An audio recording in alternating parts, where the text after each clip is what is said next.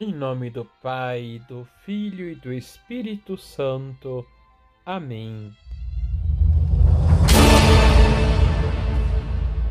Olá, tudo bem com você? O que temer? Nada. A quem temer? Ninguém. Por quê?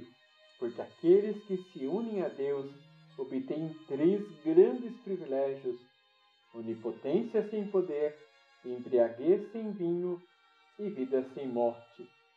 São Francisco de Assis. Deixe seu like, se inscreva em nosso canal e compartilhe. Liturgia, Liturgia diária. diária. Quantas vezes devemos perdoar?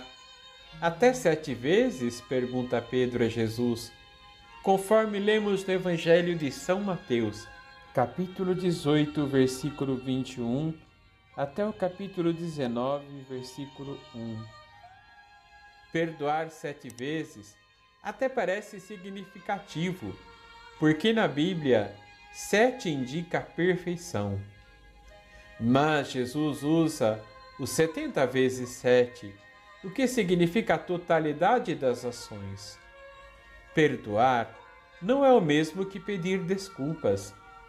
O perdão implica na reparação da justiça, reconhecer a nossa culpa e o prejuízo material ou moral que causamos a outra pessoa e o reparar. Quem não perdoa vive preso ao passado, a uma ferida que não se fecha.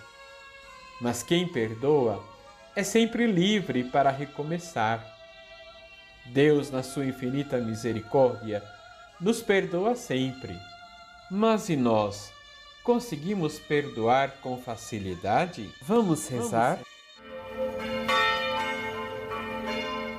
Senhor, dai-nos a graça de perdoar sempre, de não parar na dor, mas a graça de amar novamente, porque o amor que de vós recebemos deve ser o remédio contra toda mágoa ou ressentimento.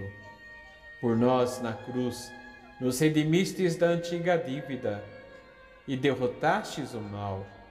Vos suplicamos a graça de perdoar sempre, porque por vós fomos regenerados no vosso amor.